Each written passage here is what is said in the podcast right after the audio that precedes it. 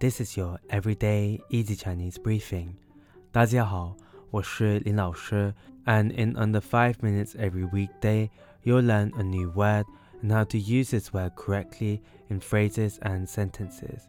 Today's word of the day is yu, yu, which is a noun that means fish. Let's practice by making different words, phrases, and sentences with yu. The first word is yu shi, yu shi, which means fish market. Let's look at each character of this word. Yu means fish, and shi means market.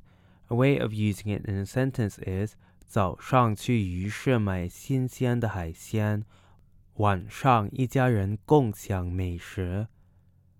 早上去鱼市买新鲜的 海鲜，晚上一家人共享美食。Buy fresh seafood at the fish market in the morning and enjoy with your family in the evening. Another word we can create with yu is 炒鱿鱼,炒鱿鱼. This means to be fired. Let's again look at each character of this word.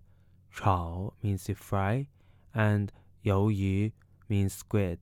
It literally means fried squid. A way of using it in a sentence is 他因为工作表现不佳被炒鱿鱼了。他因为工作表现不佳被炒鱿鱼了。He was fired because of poor job performance. Finally, we can create the word 鱼池,鱼 池, which means fish pond. A way of using it in a sentence is 在公园里有一个美丽的鱼池。在公园里有一个美丽的鱼池。There is a beautiful fish pond in the park.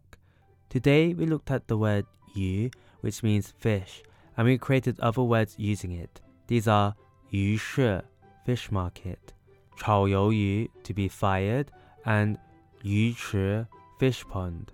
To see this podcast transcript, please head over to the forum section of our website www.everydayeasychinese.com where you can find even more free Chinese language resources.